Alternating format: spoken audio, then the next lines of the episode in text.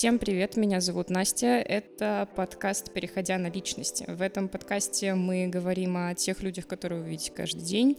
Видите, но не знаете, хотя они делают вашу жизнь немного лучше, варят хороший кофе, помогают выбрать подарок, избавляют от необходимости идти в магазин или готовить ужин, когда вы сильно устали. А, для некоторых из них работа — это переходный этап, возможность накопить на мечту или встать на ноги, а для кого-то целая жизнь. В общем, в этом подкасте мы говорим с бариста, администраторами, курьерами, врачами. Редко можем представить, что у них за душой, ограничиваясь в условиях быстрого темпа жизни лишь small talk, но здесь мы говорим по душам, шутим мы говорим о серьезном, переходи на личности. А, сегодня мой гость Влада, Влада, менеджер и администратор э, Моцарелла бар на Петроградской. Да, мы пишемся в Петербурге. А, Влада, скажи что-нибудь, чтобы не казалось, что я здесь одна. Да, всем привет. Работаю менеджером, администратором зала ресторана Моцарелла бар на Большом проспекте Петроградской стороны. А, в сфере общепита уже около шести лет. Началось это вообще все в 17 лет, даже еще больше, получается, больше семи лет, но серьезно около шести лет. Вот, поэтому сегодня могу поделиться какими-то инсайтами и чем-то, что накопилось за это время. Да, эта сфера очень интересная э, с точки зрения того, э, как плотно ты работаешь, как вообще можно совмещать такую деятельность э, с учебой, с личной жизнью. В принципе, это очень много завязано на работе с людьми, каково справляться здесь, будучи интровертом, но тебе, кажется, нравится общаться с людьми. А, поэтому вот это вот все мы сейчас и обсудим. А, расскажи, пожалуйста, как ты вообще пришла в эту сферу? В 16 лет очень хотелось самостоятельности, хотелось найти работу. Тогда мне попалось единственное и попалось единственное место, куда можно было прийти в 16 лет и неофициально зарабатывать деньги. Это был ресторан Евразия, вот где я начала, скажем так, свой путь в общепите. Mm-hmm. Вот, проработав там два лета, нахватавшись знаний. Несмотря на то, что это Евразия, там довольно-таки хорошо обучали сервису. Вот, и очень многие моменты а, я подцепила там. Ну, то есть прям все началось оттуда. Это исток, начало была Евразия. Угу. После этого ты меняла как-то сферу деятельности в плане работы или ты просто перешла в другое место? Меняла у меня... Но все равно в основном это была работа с людьми, с большим количеством людей, угу. с консультированием. Потом у меня была работа в магазине спортивной одежды Декатлон, где я тоже проработала год.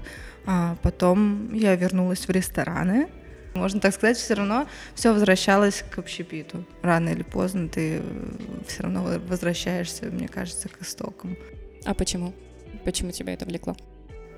Первое, наверное, что изначально было очень значимым, это легкие быстрые деньги. Это раз, mm-hmm. два, это возможность пообщаться с людьми, потому что очень много людей вокруг, помимо твоих коллег, а, которых много, ты можешь пообщаться с ребятами из зала, ты можешь пообщаться с ребятами на кухне, ты постоянно с кем-то а, Можешь выйти покурить, сменить обстановку. Помимо, это, э, помимо этого есть еще огромное количество гостей, с которыми тоже можно общаться.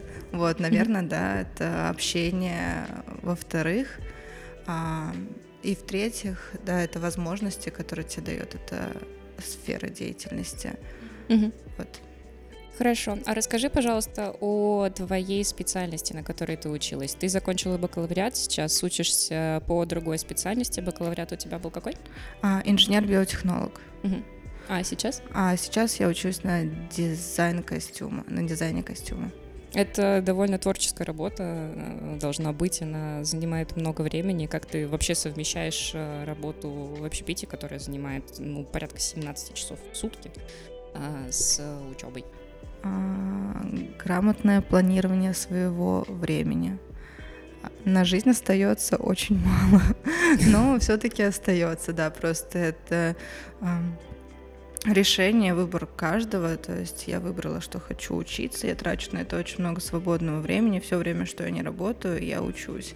Вот, mm-hmm. поэтому как-то успевается. Не слишком хорошо, потому что все равно не хватает времени, хочется больше часов в, сут- в сутках, вот, но стараюсь сделать все по максимуму, выложиться на полную каждый день. Ну вот у меня даже шутки, смеемся с близкими, друзьями, что я постоянно спешу, потому что я действительно постоянно спешу, чтобы все-все успеть. Да, сейчас такой ритм жизни, конечно. В общем, поэтому, наверное, ограничиваемся в основном смолток в общении со всеми людьми. Тебе удается вообще на работе близко знакомиться с посетителями? А, я не могу сказать, что у меня очень много близких постоянных гостей, но появилась парочка, да, с которыми мы там общаемся очень хорошо. А, не могу сказать, что мы пьем кофе в мои выходные. Нет, mm-hmm. такого нет. То есть за пределы ресторана это не выходит. То есть это общение максимум там в WhatsApp, и то в основном мне пишут, забронируй столик. Mm-hmm. Вот. Но я могу с личной просьбой обратиться к некоторым своим постоянным гостям, но опять же это не будет выходить за пределы такого рабоче-личного. Не выхожу mm-hmm. за эти пределы. Ну, в некотором смысле практически деловое общение, да, просто да. сказать. А, расскажи, пожалуйста, про то, как найти к гостям подход. Мне кажется, это очень интересно. Это приходит с опытом. Может быть, ты выявила для себя какие-то, может быть, моментики, с которых стоит начать разговор, как предлагать им вообще блюдо. А вообще, как находить подход э, к людям и гостям в том числе, а, ты не расцениваешь гостя как человека, который пришел, чтобы ты ему что-то продал, Угу. Вообще в ресторане нет такого, что мы продаем. К тебе угу. приходит человек в гости, поэтому они гости, не клиенты, не посетители, как очень многие люди не из общепита называют э, людей, приходящих в ресторан. Нет, это только гость. Он угу. приходит в твое заведение, где ты ему как своему другу, ты советуешь то, что нравится тебе, поэтому очень важно работать вместе, которое тебе нравится, от блюд, которого ты кайфуешь, от атмосферы, которой ты тоже заряжаешься, потому что своей энергией, которая есть в тебе, ты заряжаешь гостя. Mm-hmm. Вот, наверное, это очень важно относиться к каждому гостю как к своему приятелю, другу, знакомому, которому ты хочешь а, не что-то продать, а посоветовать и сделать так, чтобы он в этот вечер получил максимум удовольствия, чтобы mm-hmm. он пришел, расслабился, поел вкусной еды, а, пообщался с а, грамотным персоналом, который ему очень много может что рассказать, и, а, какие-то интересные вещи про кухню, которая происходит здесь, mm-hmm. вот, про вино. То есть ты просто приходишь и общаешься с гостем. Наверное, это самое важное, это общение. Mm-hmm.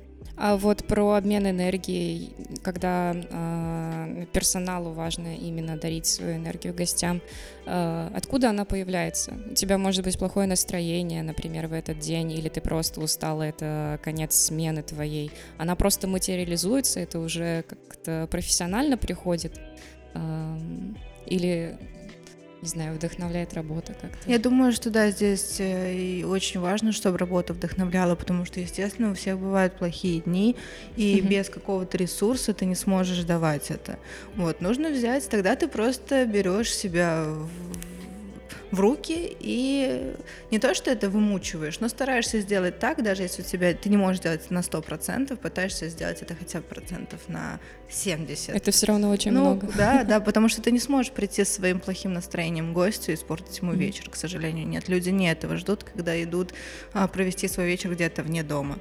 Вот, поэтому ты свое настроение убираешь и пытаешься заряжаться, возможно, от них. Конечно, есть гости, которые заряжают наоборот в минус, в негатив, но, к сожалению, тогда приходится наполняться либо где-то с другими гостями, либо со своими коллегами. Подошел, отшутился, не знаю, вышел покурить, все это забыл, обратно вышел в зал и заново работаешь по максимуму, насколько ты можешь сегодня. Ну, я считаю, наверное, так, да.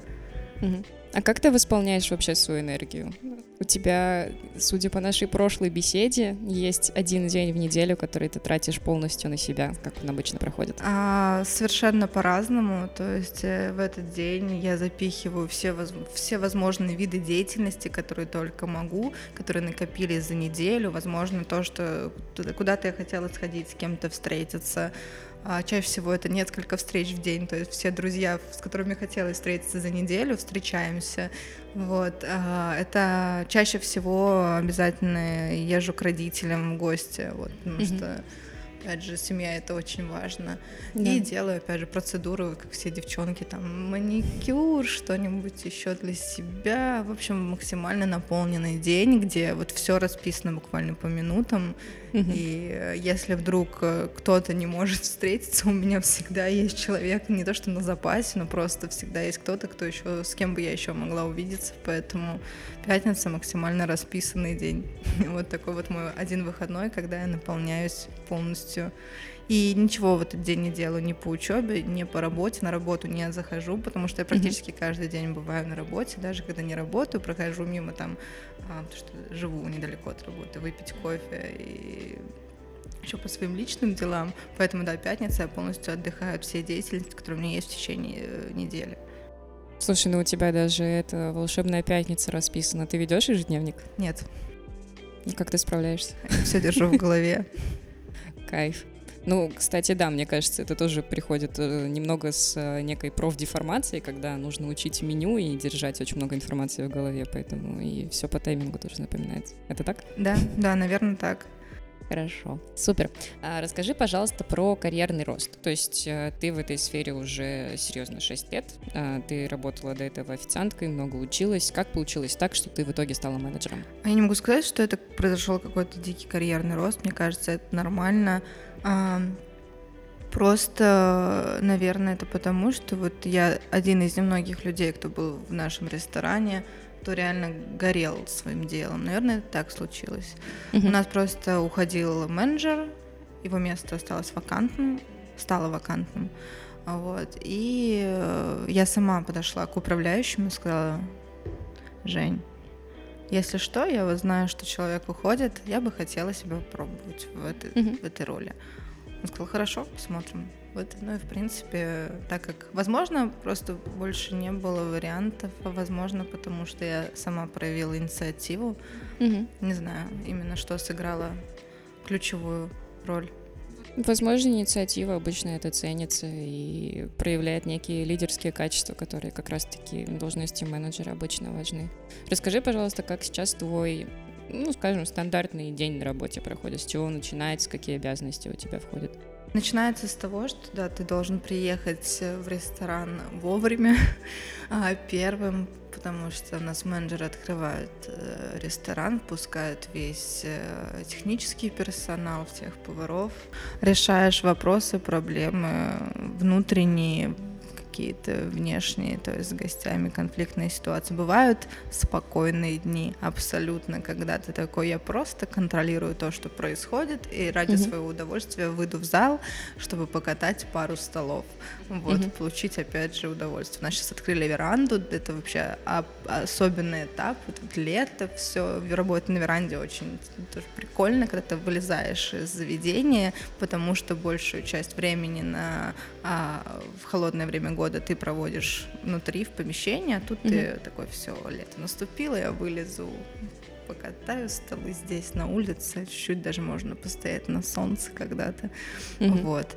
А, Бывают тяжелые дни, вот, бывают прям вообще, когда ты должен собраться, решить кучу вопросов, и как бы не, угадаешь, когда будет какой день, потому что очень многие проблемы не зависят от тебя и не зависят от кого-то еще. Мгм.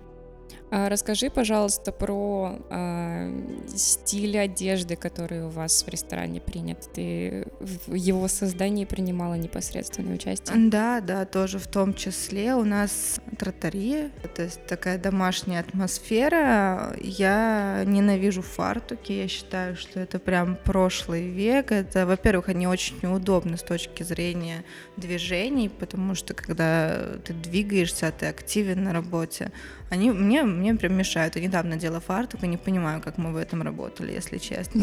У нас э, свободный такой стиль, то есть э, футболки максимально расслабленные, то есть без фартуков. Вот. И, наверное, в принципе, в общем-то, нет больше никакой формы, то есть это одинаковые футболки у персонала. Вот. А, Ты упомянула о том, что бывают спокойные дни, и я сразу вспомнила про коронавирус, который очень серьезное влияние оказал на весь сервис, весь общепит. А, расскажи, пожалуйста, как он для тебя прошел? А, да, это был сложный момент, э, когда сказали, что рестораны закрываются, работают только на доставку. Я работала сборщиком достав, э, доставок, да, заказов. То есть mm-hmm. у нас, э, получается, в смену работали ребята, официанты, мальчики стали курьерами, девочки, mm-hmm. кто остался в городе и захотел работать, были сборщиками заказов. Вот как-то так и работали. Вот так весь карантин прошел. Вот, то есть все три месяца собира... собирала заказы. Да. Потом открыли веранды, там уже, естественно, вышла в зал. Я на тот момент э, работала официантом, да, еще. Mm-hmm. Вот. То есть, э, в принципе, очень хорошо прошел. Вспоминаю карантин с э, не то что ну, да, наверное, с такой приятной ностальгией. Очень нравилось это время. Просто, mm-hmm. во-первых, приходить на работу к 11, а ты такой весь на, вообще на расслабоне. Просто все замечательно.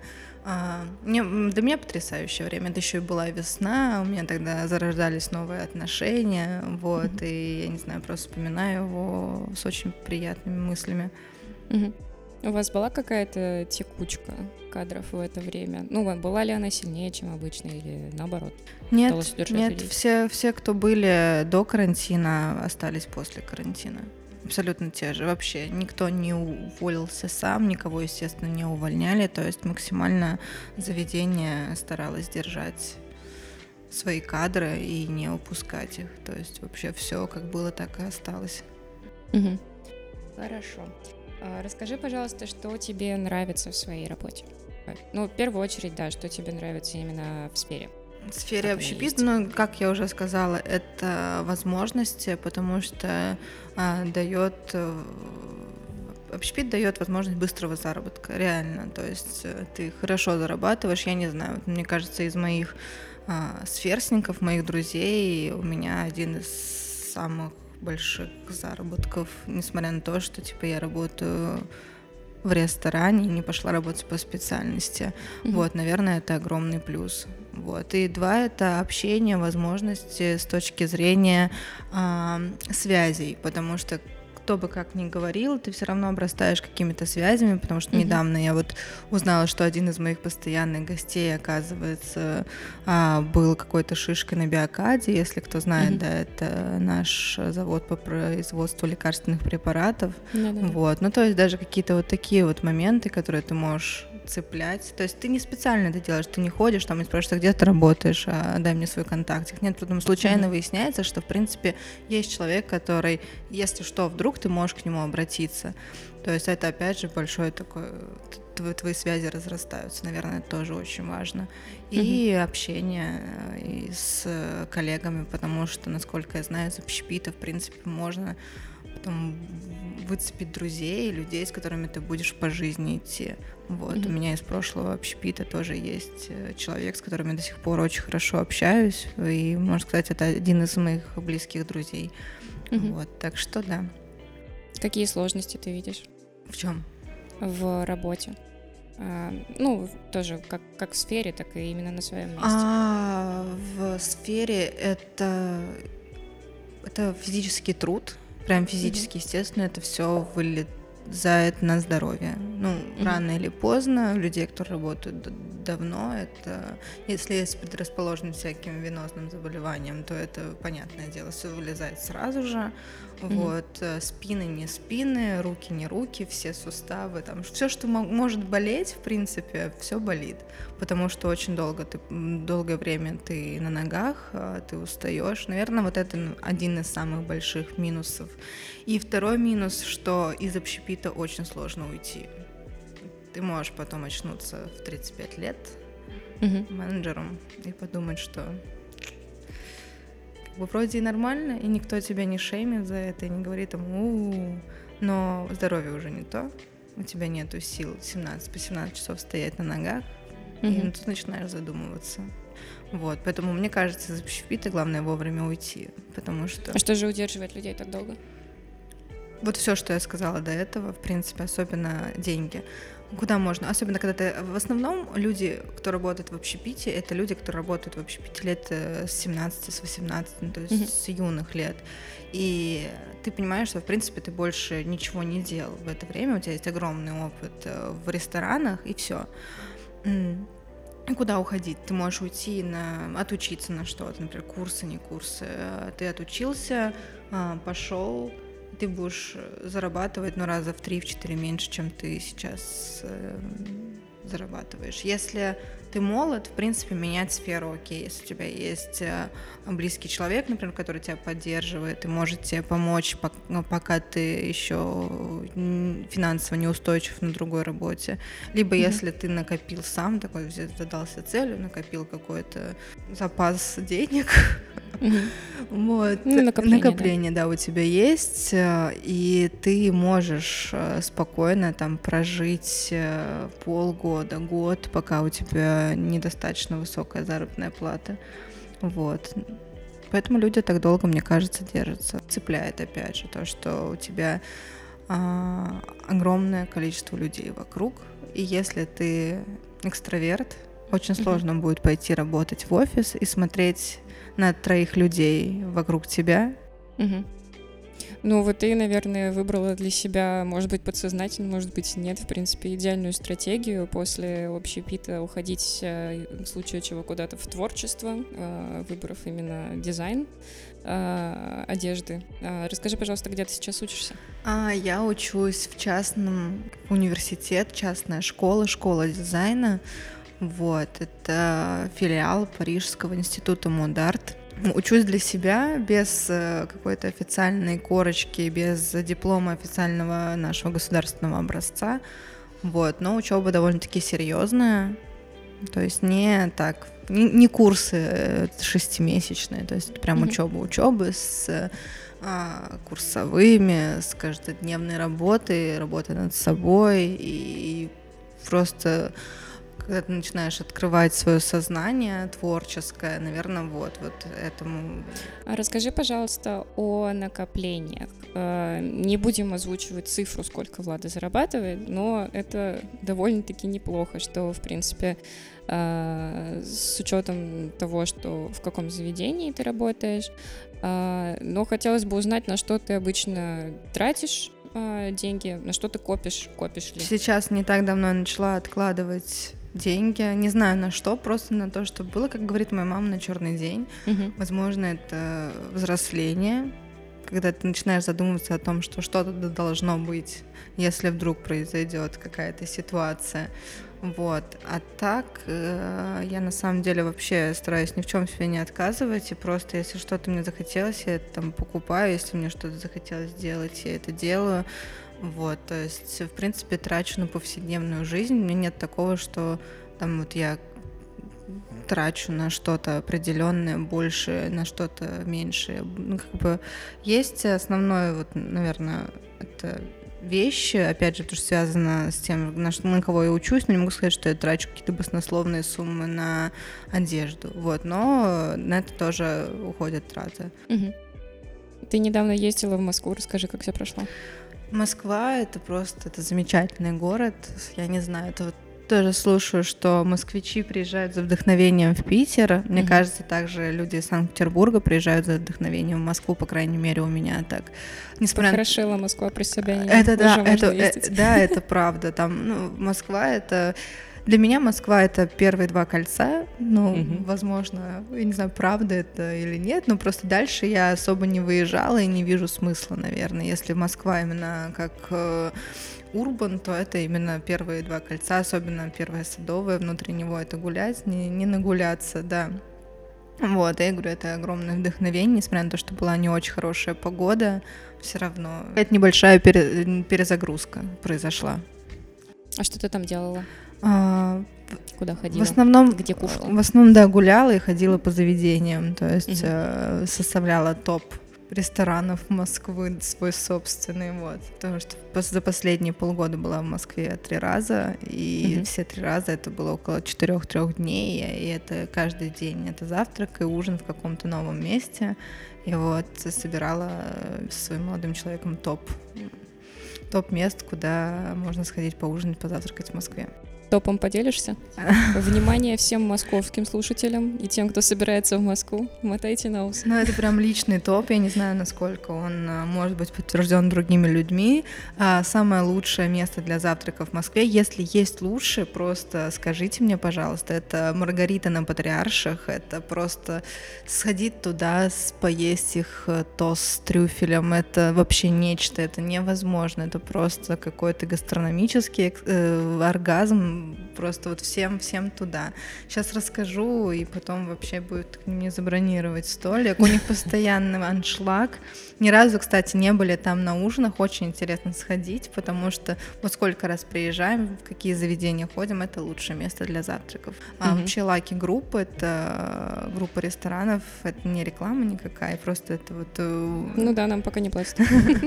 Вот, это очень, э, очень здоровская, здоровская группа ресторанов, ресторанов, а, потому что на по ужинам тоже первое место это их заведение, это Изикая. Mm-hmm. Японская. Про него, мне кажется, я слышала. Его в Питере нет? Нет, нет, их вообще нету, mm-hmm. насколько я знаю, в других городах России, они только в Москве.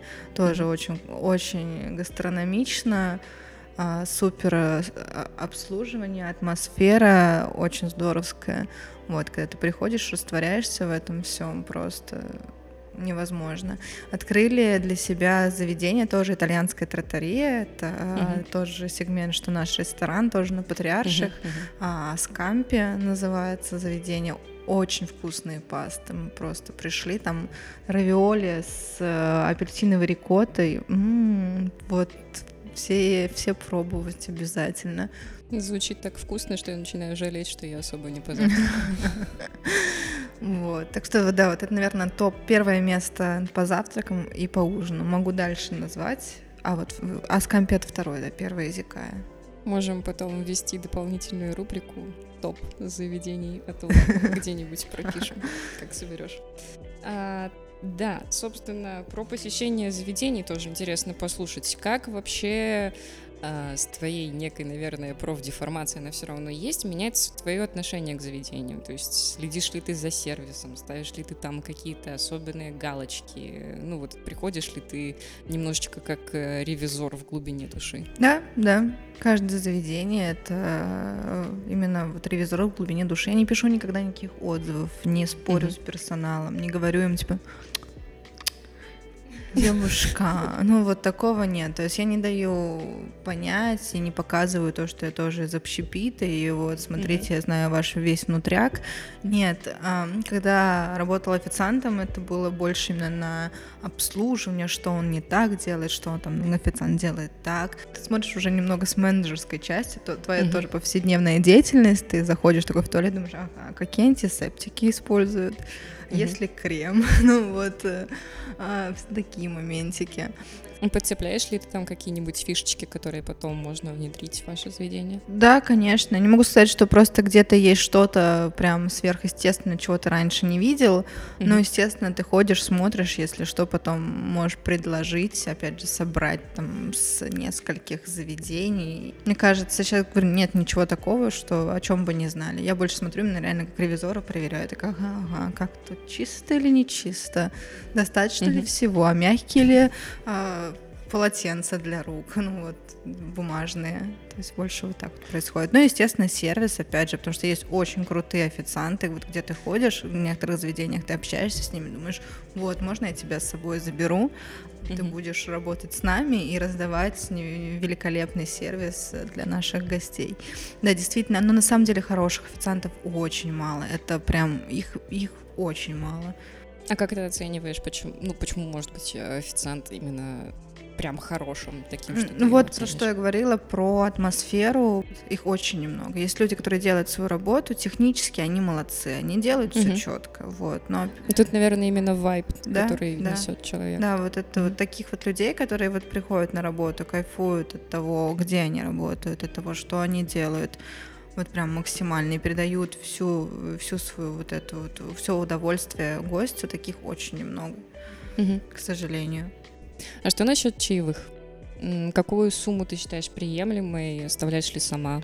А, приемлемой То есть всегда это больше 10% лично у меня.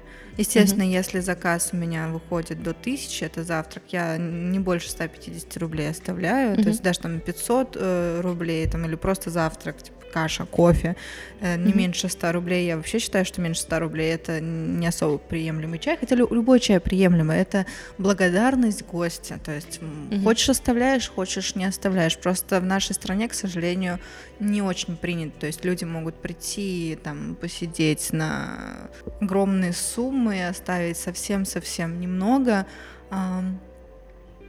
когда ты вкладываешь реально там, особенно в банкет, это же понятное дело, что старается кухня, которая делает очень много блюд одновременно, а, старается официанты, вообще весь зал, и некоторые просто такие, ну вот достаточно 300 рублей за наш счет 13 тысяч, ну и просто для меня, мне, мне непонятно вообще, если у людей есть возможность прийти поужинать там на 13-20 тысяч, и они не могут отблагодарить человека, который был, сопровождал их сегодня вечером.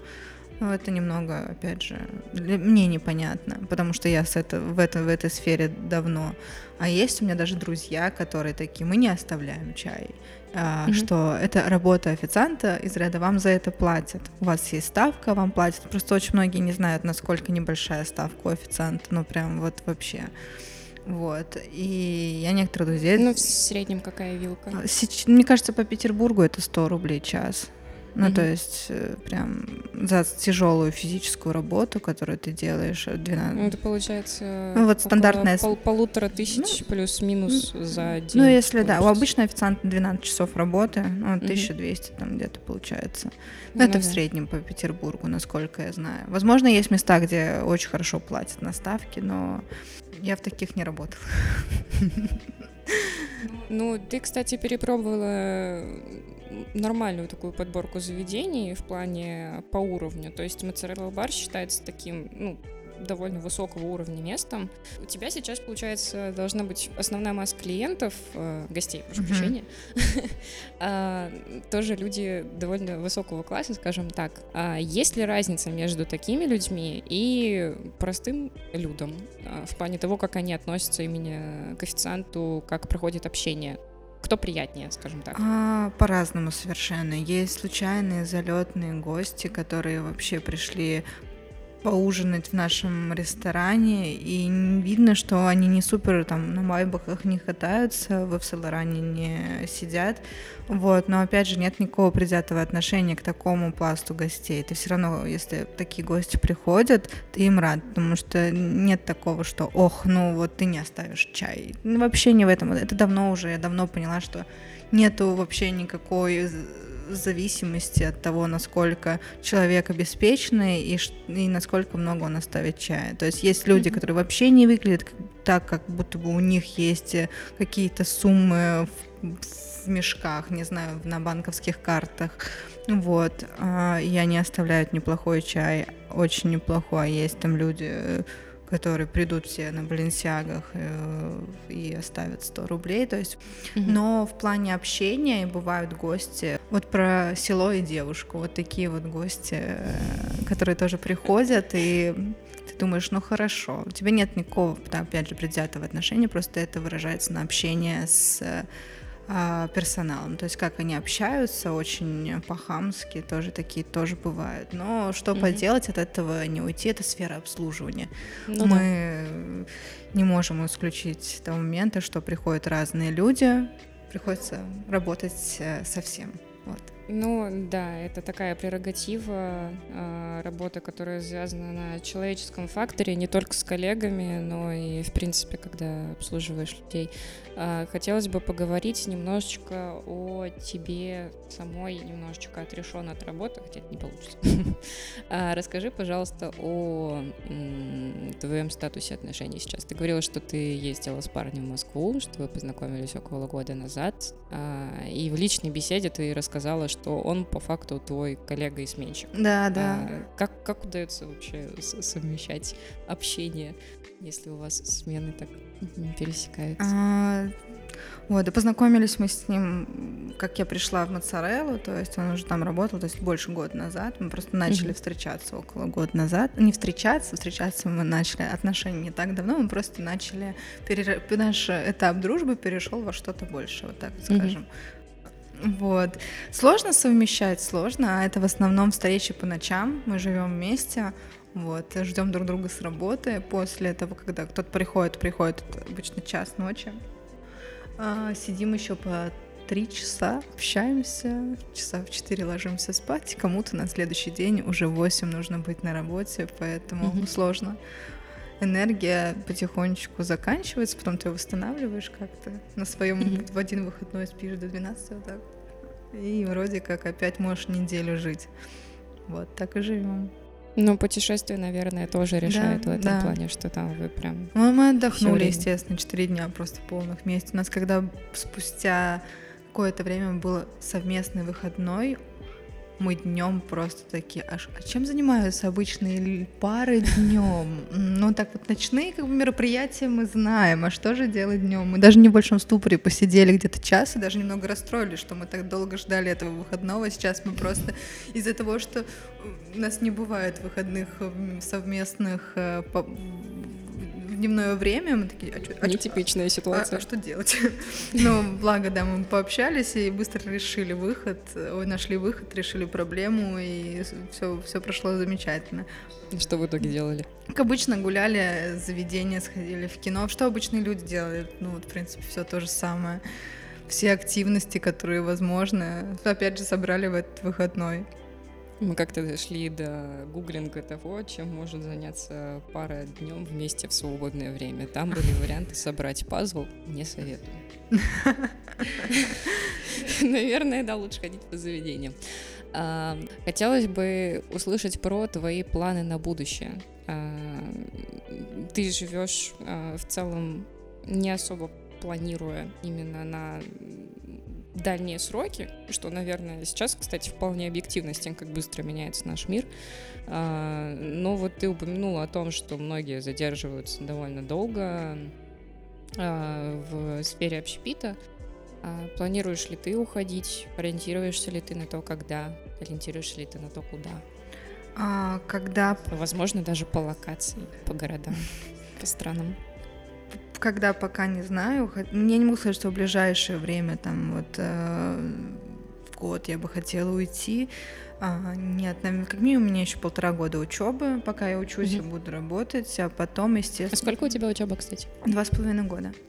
Это считается как магистратура или? Нет, как? это просто это никак не считается. Я выйду с э, сертификатом, дипломом их э, школы. Вот, то есть, ну, вообще без какого-либо государственного образца. То есть это никак не считается. Это лично мое. Вот, но я считаю, что, в принципе, для творческой специальности не обязательно нужен диплом. Ты не будешь ходить, ты не пойдешь. А привет, Жак Мюс. Ну, я шучу так всегда.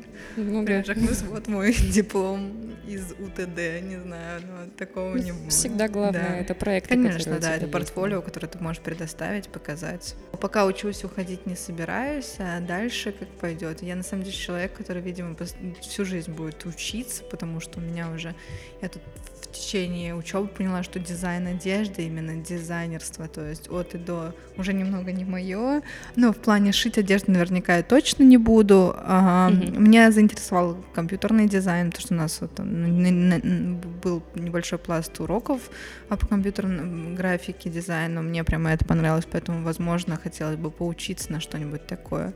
А возможно, за еще за эти полтора года я а обратно вернусь к тому, что все-таки кайфую от дизайнерства, именно непосредственно там шить вещи.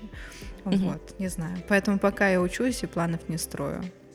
С точки зрения локации, опять же, когда хотелось бы пере- переехать в Москву, но не, я понимаю, что жизнь в Москве на постоянной основе тоже не очень, как мне кажется, вот там слишком такой тяжелый темп и очень дорогая недвижимость, и когда ты начинаешь задумываться вот в этих вот взрослых вопросах, там, типа, нужно покупать квартиру, понятное дело, что это точно не столица, mm-hmm. вот, но пожить пару лет я бы пожила в Москве, опять же, там очень красиво и интересно, и другой совершенно темп, другие люди, вот, было бы, было бы интересно, пока есть силы, пока ты молод и можешь менять локации. Если говорим о за границы, то навряд ли. Я не думаю, что я хотела бы жить где-то в другом месте, не в России. Мгм. Вот. Ты говорила, что ты еще знаешь немецкий. Ну, так, я, я учила его в школе, Мгм. активно учила сейчас. Я, естественно, ничего не помню, кроме пары фраз, потому что не было никакой практики. Понятное дело, что можно все это восстановить, но я не говорила на немецком с 11 класса. Это уже прошло много лет. И А сама в Германии была? да, была по обмену в Германии. Тебе там нравится? Слушай, но я была совсем юна, и не могу сказать, что мы что-то посмотрели, как очень много городов. У нас был Висбаден на Майне. Ой, нет, Висбаден это под Франк- Франкфуртом на Майне, это небольшой Мгм. городок. Вот. э, Ну, мне понравилось. У них такой интересный тоже темп жизни. Они такие все... Немцы почему-то все на расслабоне, на диком. И такие, а, мы расслаблены. Единственное, из-за чего мы паримся, это чтобы в душе не мылись больше 10 минут. Ну, то есть, понятное дело, у них все это довольно-таки... Экономия. Да-да-да, дорого, поэтому нужно экономить. А так, очень забавно тоже было, когда приезжала в Германию по обмену, нам говорили, кто у нас, к кому мы едем, мы там находили в Фейсбуке, я нашла в Фейсбуке девочку, она была по возрасту очень маленькая, то есть, когда мы ездили, нам было лет, наверное, мне было 15, то ей было там 14-13, она такая, смотрю, прям малышка-малышка. А, приезжаем в аэропорт, и там встречают э, родители с детьми вот нас, и там у всех такие очень обычные родители. Меня встречает просто девочка, немка, белокурая, очень тоненькая, худенькая, и ее мама с папой с эро- ну, практически с ирокезом, с фиолетовыми волосами, просто два каких-то панк-рокера. Это было очень забавно. Я даже сначала немного испугалась, думаю, блин, почему всем нормальные достались, а мне вот странные люди. Но потом, когда мы с ними поближе познакомились, я поняла, что наоборот мне было очень весело, и у меня очень клевые родители попались по обмену. Вот, да. Такой тоже Блин. хороший опыт. Здорово. Я просто тоже знаю немецкий, но у меня такое отношение к этой стране. Мне кажется, там так скучно после того, как я была в южной части Европы, в частности Италия, которая захватила мое сердечко. а Мне показалось, что они такие не то, что даже на расслабоне, у них прям все такое четко по расписанию. Хотя, наверное, тоже от людей зависит. Мне кажется, с той семьей, с которой ты жила, такого особо, Мгм. наверное, не было. Не-не, там вообще я приехала, у них был как дюплекс, ну, то есть э, этаж э, дома. Я приезжаю, у них там просто зоопарк. Три змеи, пудель, Нормально. кошка, палочник, э, канарейка, попугай, еще какие-то насекомые, ну то есть там крысы. Я захожу к этой девочке, Мишель звали, в комнату ее, в спальню, а у нее посередине просто комнаты стоит э, макет, э, вот тре- трен- ну, тренажер э, лошади. Ну, потому что она занималась конным спортом, и у нее вот эта половина лошади стоит прям в комнате. Я просто такая, боже, куда я попала? Они еще вегетарианцами оказались. Я просто такая, «М, замечательно. Но первое впечатление было, я прям очень помню, расстроилась, такая, думаю, ну вот. А потом все две недели прошли просто очень интересно, захватывающе, вообще скучно не было. Я первый раз увидела, как э, змей кормят мышами, когда мы ездили покупать мышек мертвых в магазин, Даже немного забавно, что они вегетарианцы, Да, но при да, этом да, покупают да, мертвых да. мышей и скармливают. чтобы кормить э, своих змеек. Компенсация такая получается. Как вообще относишься к э, вегетарианцам на, ну, на работе, скажем? Как у вас меню адаптировано? А, можно найти позиции, да, Мгм. но не супер. У нас нету каких-то супер healthy позиций, чтобы там пришла какая-нибудь фитоняшка и сказала, мне можно, пожалуйста, но мы не выложим ей просто в такое вот меню, на, держи, смотри. Нет, такого не будет. Мгм. Конечно, можно подобрать блюдо. В любом случае можно что-то убрать, где-то что-то добавить. Мы к этому лояльны. Мгм. Недавно тут задумались тоже, что в последнее время как будто бы грузинская кухня захватила рынок. Раньше как будто бы такого не было. Ну, Грузии много, да, и открываются заведения новые Да, вот у вас тоже по соседству есть хотя бы хачапури и вино, но, скорее всего, еще много-много мест. Да. Тебе самой нравится?